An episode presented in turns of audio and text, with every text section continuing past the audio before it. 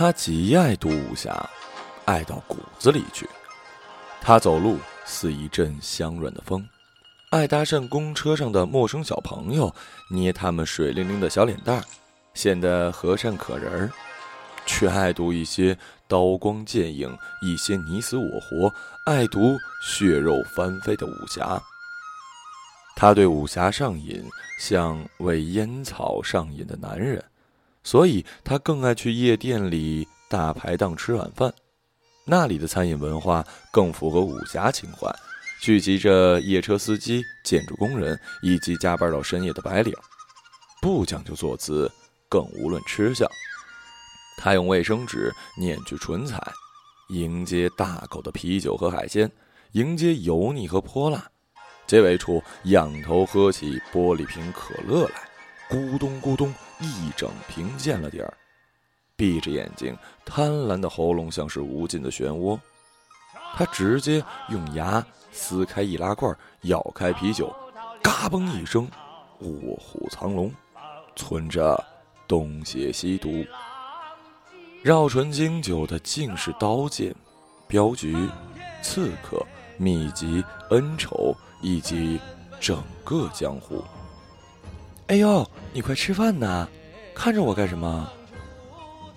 我对武侠可不感冒，总觉得砍砍杀杀里少了几分真实。那年的某天，唐来小区停电，暴女肆虐，留下一地的霉味儿，我们感到了十足的无趣。为了找点共同话题，我这样询问过他：“听说金庸笔下好多美女，你感觉自己和谁最像？”他那时不带片刻的思虑，仿佛对这个问题早就有了答案，掏出手机按下三个字：“周芷若。”当时我并未熟读《倚天屠龙记》，更不知周芷若是何许人也。看他盯着手机大笑起来，庆也跟着傻乐。大概三四年后，江城大学课堂上，徐教授恰好讲到金庸，从出身到经历、作品、晚年生活，教授面面俱到。讲到喉咙干渴，他拧开茶杯喝一喝，粉笔头在指尖旋转。我再讲最后一点。说到金老笔下人物之取名，那是极有讲究的，绝非随心所欲。况且根据中文特点，一个人的名字是有能力概括、映衬，甚至折射他一生之宿命的，不像外文。你说一个詹姆斯，一个 Tom，一个 Jennifer，能代表什么？不能。可是，中文就可以。只见教授转身面向黑板，我来举个例子。随即草书“周芷若”三字。芷为白芷，若为毒若，都是香草，借以形容周姑娘清丽脱俗。教授停顿了片刻。一点点叹息夹杂在一种复杂的眼神里。然而，“栀”字由草和纸两部分组成，表示香味令人止步的草，暗指周芷若虽然美艳出尘，却带有清冷威严之态，令人难以与之亲近。而杜若，号称是一夜之间灿烂绽放。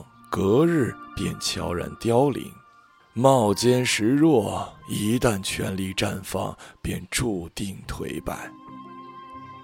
我们回想一下周芷若，想想她从未真正温暖过的一生，是不是觉得这个名字恰如其分呢？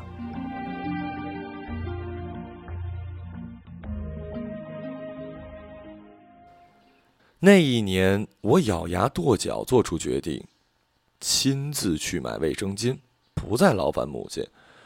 偶遇店里几个同班的男生来回走动，小店里狭窄，拿起来之时脸颊发烫，便放了回去。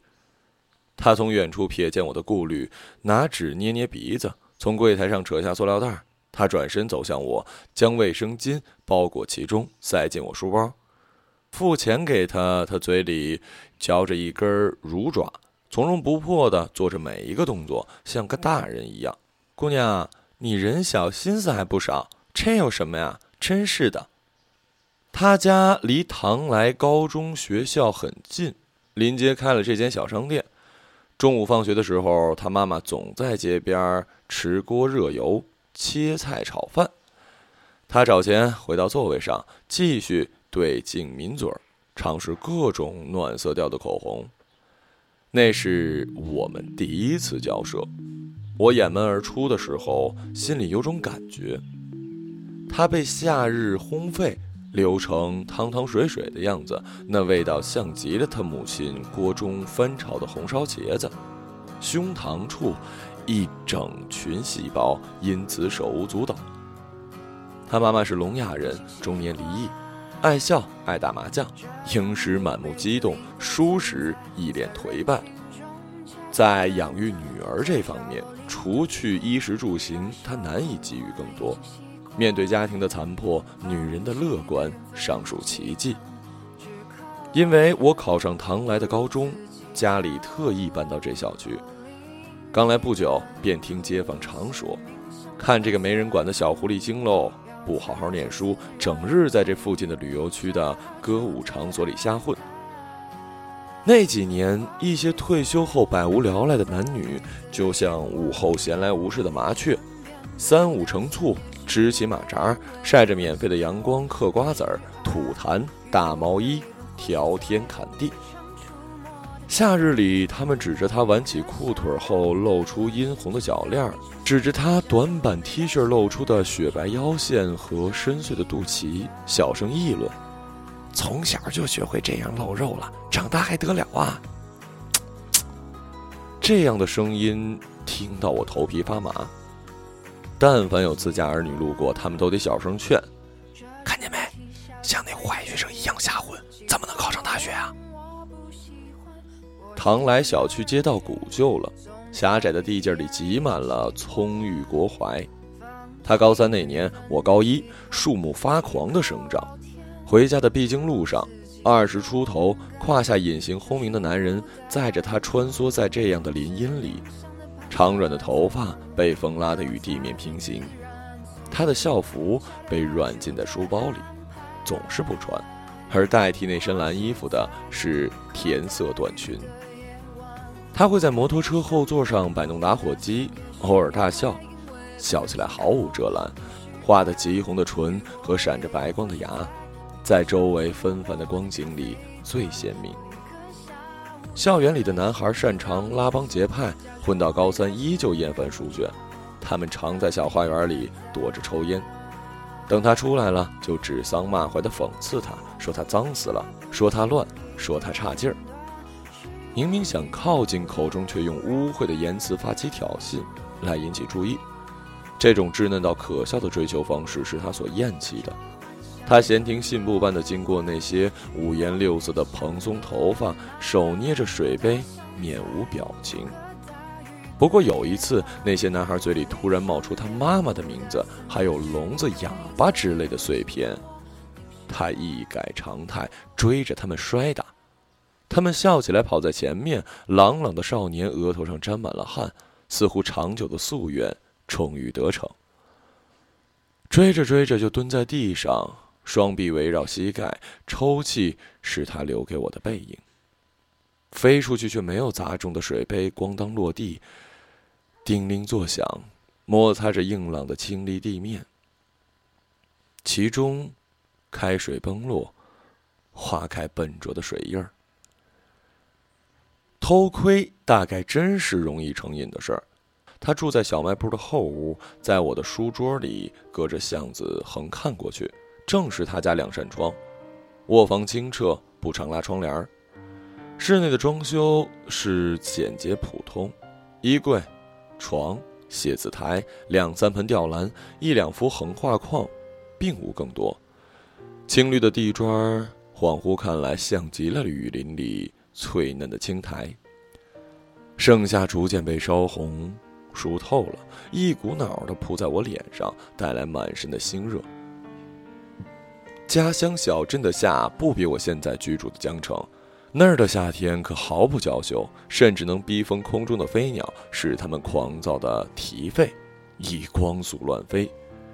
大雨来的时候，像个三天未曾饱食的壮汉，急切、密集、完整，顷刻沸腾地面，似乎永不止息。雨尽之日，他长久地逗留在卧房里，不愿出去。穿着短裤和背心儿，不穿丝袜。他不像我，左边摆着西瓜，右边是汽水。他大概更爱流汗，他会躲着妈妈，紧闭房门，点起一根又一根的烟。傍晚以前，再掀起被子，往窗外鼓风，试图驱赶浊气。他从不握笔，也不翻书包，只爱捧一本小说，每一个坐姿都保持许久的时间。如果有高倍望远镜就好了，兴许我就能窥到书名。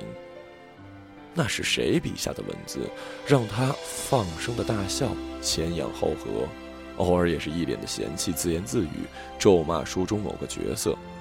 而每每持续时间最久的，便是他把书贴在胸口，抓捏一缕头发，闭眼凝神的样子。窥视逐渐变成无法根除的习惯。这种顽疾也因为对他长久不泯的疑惑而根深蒂固，直到有一天，他偶尔开窗透气，向外打量天色，天色入目，葱翠的绿叶几乎遮盖了他所有视线。他看到了我，彼时我烧得一脸通红，狠狠一跺脚，蹬向墙壁，借着反向的力量和座椅一起弹得老远。那是一种。血脉报废的触觉，心跳的声音屏息可见，羞愧和尴尬一同袭来。掩耳盗铃的我终于欲盖弥彰。那一天，我第一次收下他正脸的剪影。他下巴很尖，眼眶里有闪闪的东西，似乎像是咆哮的海洋内浪尖上最璀璨的亮处。那天之后，我依旧爱打量他的生活。在他晾衣服的间隙，或者开窗闻风的间隙，也会朝我这边望来。起初他没什么表情，后来冲我一笑，我便回一个笑。此番默契不知所起，延绵夏季。夏天逐渐走向深浓，洗衣粉和汗渍在母亲的手中来回搓揉，缠绵的过分了。他们从不同的角落里窜出，像是宇宙的旅人，穿梭至此。终获至宝，就箍紧了树皮。在夏天的新瓤里，最热的几天是蝉群的狂欢与福祉。它们沉沦在燥热里，欢脱的如兔子遇见草原。某天上学路上，光线屡屡带毒，折杀了绿地上的芽儿。难耐之时，他从身后举着阳伞将我笼罩。我停下来，抬头看他。这才知道我的身高还不及他的脖颈。走啊，快迟到了！你看你，女人家晒成这个样子，还怎么有人追啊？真正有交流机会的时分，我却毫无话题可以开启。不过他肩臂环绕的各种旧书，那是我长久以来的兴趣。姐姐，你最喜欢看什么书啊？那些书外貌大多清俗，没有硬壳，没有金边和书店里被疯抢的畅销书比起来，仿佛来自不同的维度。喜欢武侠。武侠就是杀人的吗？他笑的声音很大，阳光倾斜，手上斑驳复杂的链子滋啦滋啦作响。天哪，只有电视剧里的武侠才是砍砍杀杀啊！你们这代人读书都读傻了。他明明只大我约么三岁上下，却用着长辈的语气讨伐着我的志气。可说不上为什么，我却毫无反感。恰是相反，我会觉得在他讲话的时候，我身旁行走着是一盏人形的暖灯。而我下面的一个问题，却将灯芯里红热的火光碾碎。当时的我因无知而无辜，我问他。那书里的武侠不写砍砍杀杀，还有什么可写？他前行的步伐顿时放慢，眼睛的色调贴近了严寒。写啼笑皆非，写一场空。我什么也听不懂，刚好走进学校门口，他叮嘱我：“别跟你妈妈说你跟我认识了哦，小心她不给你做饭吃。”之后便如一阵热浪般消失在高三的楼边。他喜欢跑步，天气越热，他跑得愈发用力。操场上，他像一台竭力燃烧的机器，跑到皮肤绯红，跑到脉搏狂舞，也不停不休。我路过一些女生，她们讲。汗湿了身子，好露给男生看。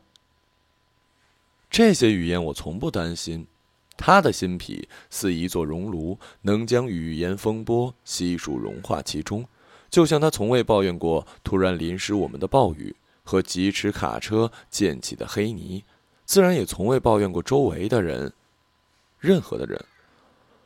忘带钥匙是我的陋习，每次如此，我就只能等到八点妈妈下班才能进家门。很多次我没带，就在楼梯上坐着。他在小卖部门口朝我招手，手中拿着两个已经拆封的冰糖雪糕。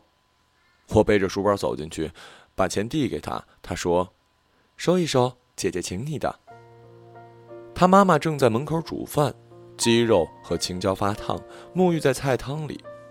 见他妈妈一直看我，我便开口叫了句：“阿姨好。”阿姨没说话，只是点头笑笑。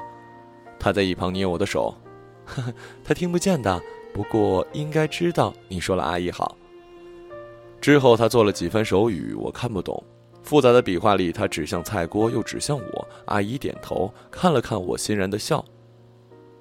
我吃了两碗米饭，又用菜汤泡了一碗，一并吃了。每次我礼貌性的收下碗筷，把双手贴在膝盖上，他都要讲一句：“好啦，把客气收一收，再来一碗。”他还说：“你们这些爱读书的娃娃，费脑子最容易饿了。”周末的闲暇，他站在楼底，故意剧烈的咳嗽。我扭头就喊：“妈，我学累了，我出去转一圈。”这样一来，母亲始终未曾察觉我们的来往。我一路小跑，跟他步出小区几个街区开外，他才放心。那天，他穿了一件束身的连衣裙。粉透了，每次望见他胸膛上的隆起和露了许多的腿，我都难免脸红。他也从上到下的打量我，还教训我：“你怎么周末也穿这样子啊？还穿校服？女孩子嘛，被称为少女的年头屈指可数。少女的裙子就像……嗯……他一时想不出极好的比方，对，就像列侬的电吉他。”迈克尔的白袜子像国旗上的小星星，那是光荣啊，我的宝贝儿。见我无法应对这样的言辞，他便拉我进了饮品店，拍拍我的肩膀，自语：“不过也是，你是要考大学的好学生。”我们吃吃喝喝，我拼命想要 A A，他第一次随了我。我们遇见一只病危的猫，并亲眼目睹了它的死亡。他借着一辆造型夸张的摩托车劝了我半个小时之久，我也不敢坐上。我们看到镇里新修的一片湖坝，那湖没名字，也很小。现在我随时随地能画出它的形状。高一的运动会上我没有项目，人群不知为何兴奋的狂叫，甚至压过了树深处的蝉鸣。他正朝我走来，他小心翼翼地绕过那些摆放杂乱的板凳和零食袋。白色的、刚刚过膝的袜子穿在他的身上特动人，他就这样径直走向我，挽起我的手臂，走走走，太无聊了，去我家吃冰棍。他很聪明，专挑班主任不在旁边的时段来牵我，我也利索，毫无顾虑的起身就走。他怎么跟他混一起了？以前没看出他是这种人呢。刀用久了会变钝，这种话听多了一点味道也没有。我也不觉得他坏，所以就跟着他走。这是一个极其简单的自我逻辑，绝对没错，打死都没错。那是我们聊的最久的一天，暖风多情又负心，轻易染红了云朵的脸颊。只过了半晌，又亲自撕碎了它。他的母亲聋哑，只是一次面部神经炎落下的后遗症。不过从那以后，生活开始变得空洞而苍白。他的父亲似乎再也没有办法从这个女人身上找到什么趣味与色彩，也开始经常外出，愈演愈烈，夜不归宿。公司加班，同事聚会，外省开会，到最后谎话都懒得撒一个。一纸离婚协议恰好拍在他初识字的年纪，离婚俩字的意义，以小学三年级的知识储备也足够看懂。离离原上草，一岁一枯荣。这首诗班上默写，我错了两个字，其中就有离。老师让我抄了好几十遍，回家就看见。咦，桌上怎么还有个梨子？呵呵。他从不当着我的面吸烟，那天他却点了一根。现在我承认，我有烟瘾。长久无言之后，他一句话惊呆了我。告诉你个秘密，其实他能听见。他指着不远处，女人正向锅中倾倒的植物油，滋啦滋啦的，番茄和青椒入锅。我的眼神里完全是不可思议，也是第一次主动的握上他的手。他身体里有一根生硬冰凉的骨头。蝉鸣树深，夏之锦瑟。我又没听懂，你说什么？阿姨她真能听见啊！呵呵，每到夏天蝉子叫成一团的时候，她都喜欢躺在家里打开窗子。她不爱吃西瓜喝冷饮。她似乎更爱流汗，她用手语告诉我，她虽然什么都听不见，但是就能听见蝉鸣的声音。真的吗？我把这当做一种特异功能，竟把兴奋的眼神和语调带给了他。他不看我，眼神里换上了那个与冰原有关熟悉的景色。蝉子唱的歌，人类听不懂，就当是噪音。我妈觉得蝉子的歌好听的不得了，它们很讲究节律，即使树林里有成千上万的蝉，可是发出的声音，嗯，那声音从来都是共生共灭的。天色纯黑了，我以运动会之名逃过妈妈的质问，坐在书桌前，心中有很多压抑血脉的石子儿，让我无力翻书。那天的滋味煎熬异常。我推开窗子，朝小卖部的方向走去。她换上一身长裙，长发像卷曲垂落的河流。她钻进一辆黝黑的轿车，男人的领结闪着蓝光，微微鞠躬为她开门。有些事儿我不问，他也不说。我们的关系一直持续到了第二年的初冬，那个季节，蝉子们似乎集体旅行到了另外一个宇宙，彻底消失。有一天，他说要我陪他去医院。他说一个人不敢去。去完医院，我带你去吃好吃的。一想到提拉米苏和奶茶，我心情立刻高涨。趁妈妈不在家，再次小跑下楼。到了医院门口，他指了一旁的座椅：“你先坐着，我一会儿就出来。”我陪你进去呗。不行，空气里有病毒。他进去的时候，面颊似番茄。出来的时候捂着腹部，脸色发白，摸上去冰冰的。参差的冷汗在他黄色的发线里停住，跟阳光一起氤氲一团。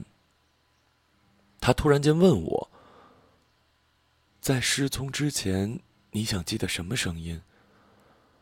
我酝酿片刻，准备回答，他却抢着自己回答：“我突然想听一个人叫我妈妈。”呵呵。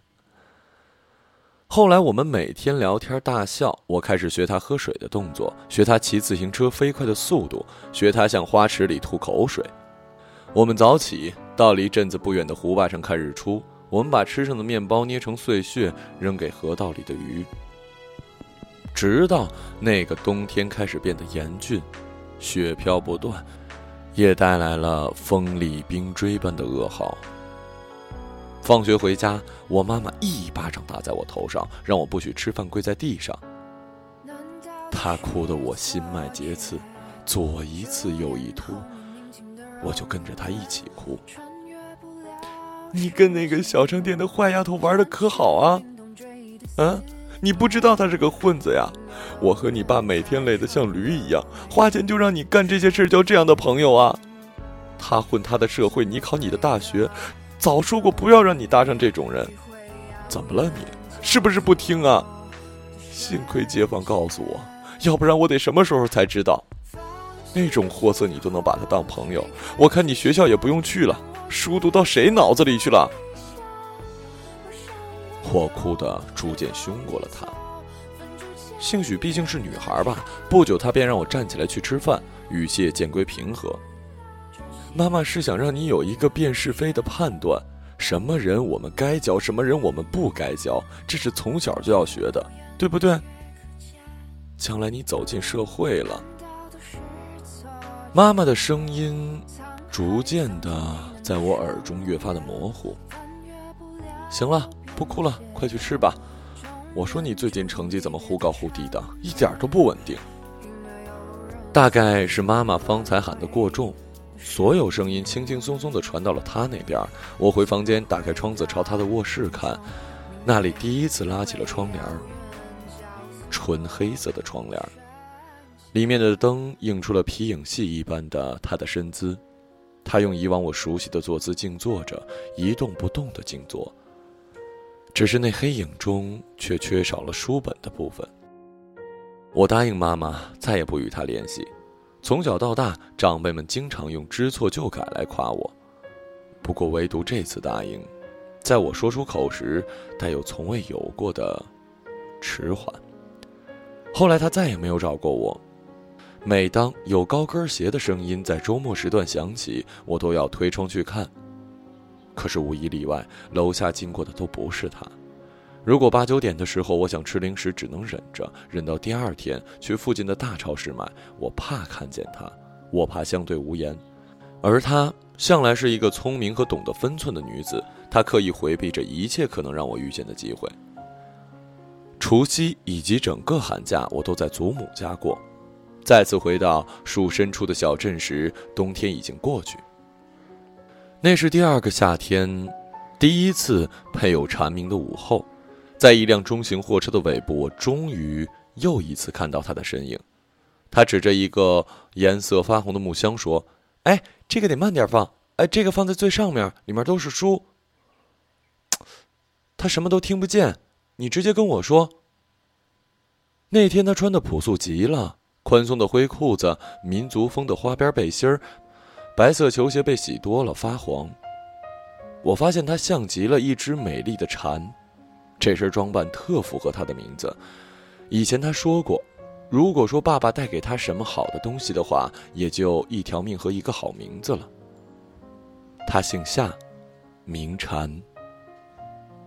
什么样的人，是值得深交的人？在我单纯或许错误的理解下，我觉得。我兴许可以说是极其极其幼稚的，觉得一个能在自己心中埋下火种的人就是值得交的人。星星之火可以燎原，点滴花种能把荒芜开遍。他给我的种子压抑了一整个冬天。那天在夏天的烘焙里，他早已令我血脉温热，趋于沸腾。我感觉我的血液变成一波一波红色的浪潮，以从未有过的方式拍打我的经脉。我隔着窗子不停的流泪。一切装车完毕，他站定不动，看看天，看看草地，闭着眼睛屏息了好久。蝉鸣至夏，覆盖了整个宇宙。师傅几声催促，他便将闭眼听声的母亲搀扶进副驾驶，自己则两步登上后座，伴随半声轰响，彻底离开。那是他最后一次。出现在我的视线。十五分钟前，傍晚的新闻回放，有关他的讯息用了几十秒而已，草草而过。我立在窗前，对着江城阴霾的天气长吁一口气。也许将自己和某人的全部往事彻底回忆一遍，就能彻底告别，不再因为他的离开而悲痛。